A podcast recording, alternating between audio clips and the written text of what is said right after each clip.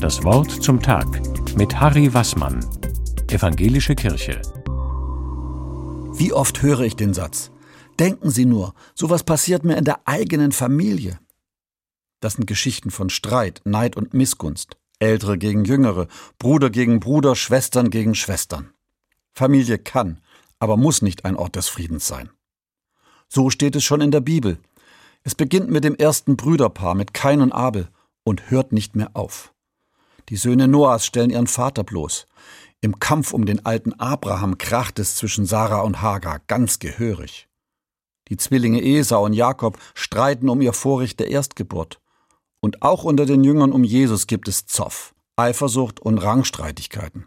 Es kommt sogar zum Verrat. Keine heile, heilige Familie in Sicht.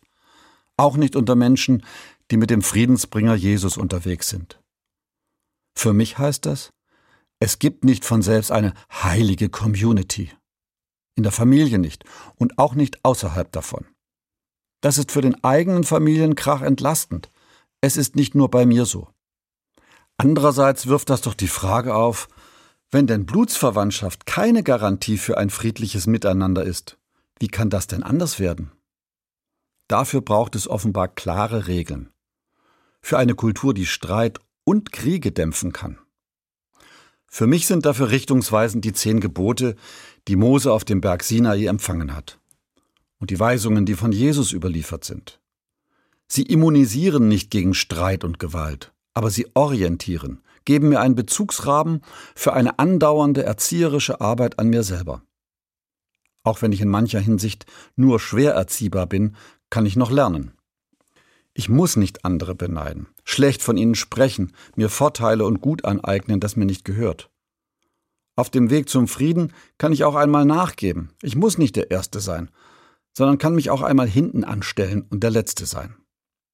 Und wenn es nicht gelingt, dann soll ich für meine Fehler Verantwortung übernehmen, dazu stehen.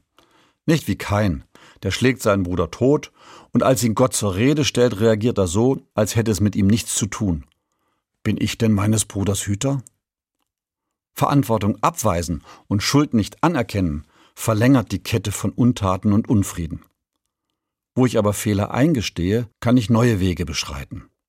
Unterwegs zu jener verlockenden Vorstellung aus Psalm 133. Siehe, wie schön und wie lieblich ist es, wenn Brüder in Eintracht beieinander wohnen. Ein friedvolles Wochenende, mit wem immer sie unterwegs sind. Harry Wassmann, Evangelische Kirche, Rottenburg.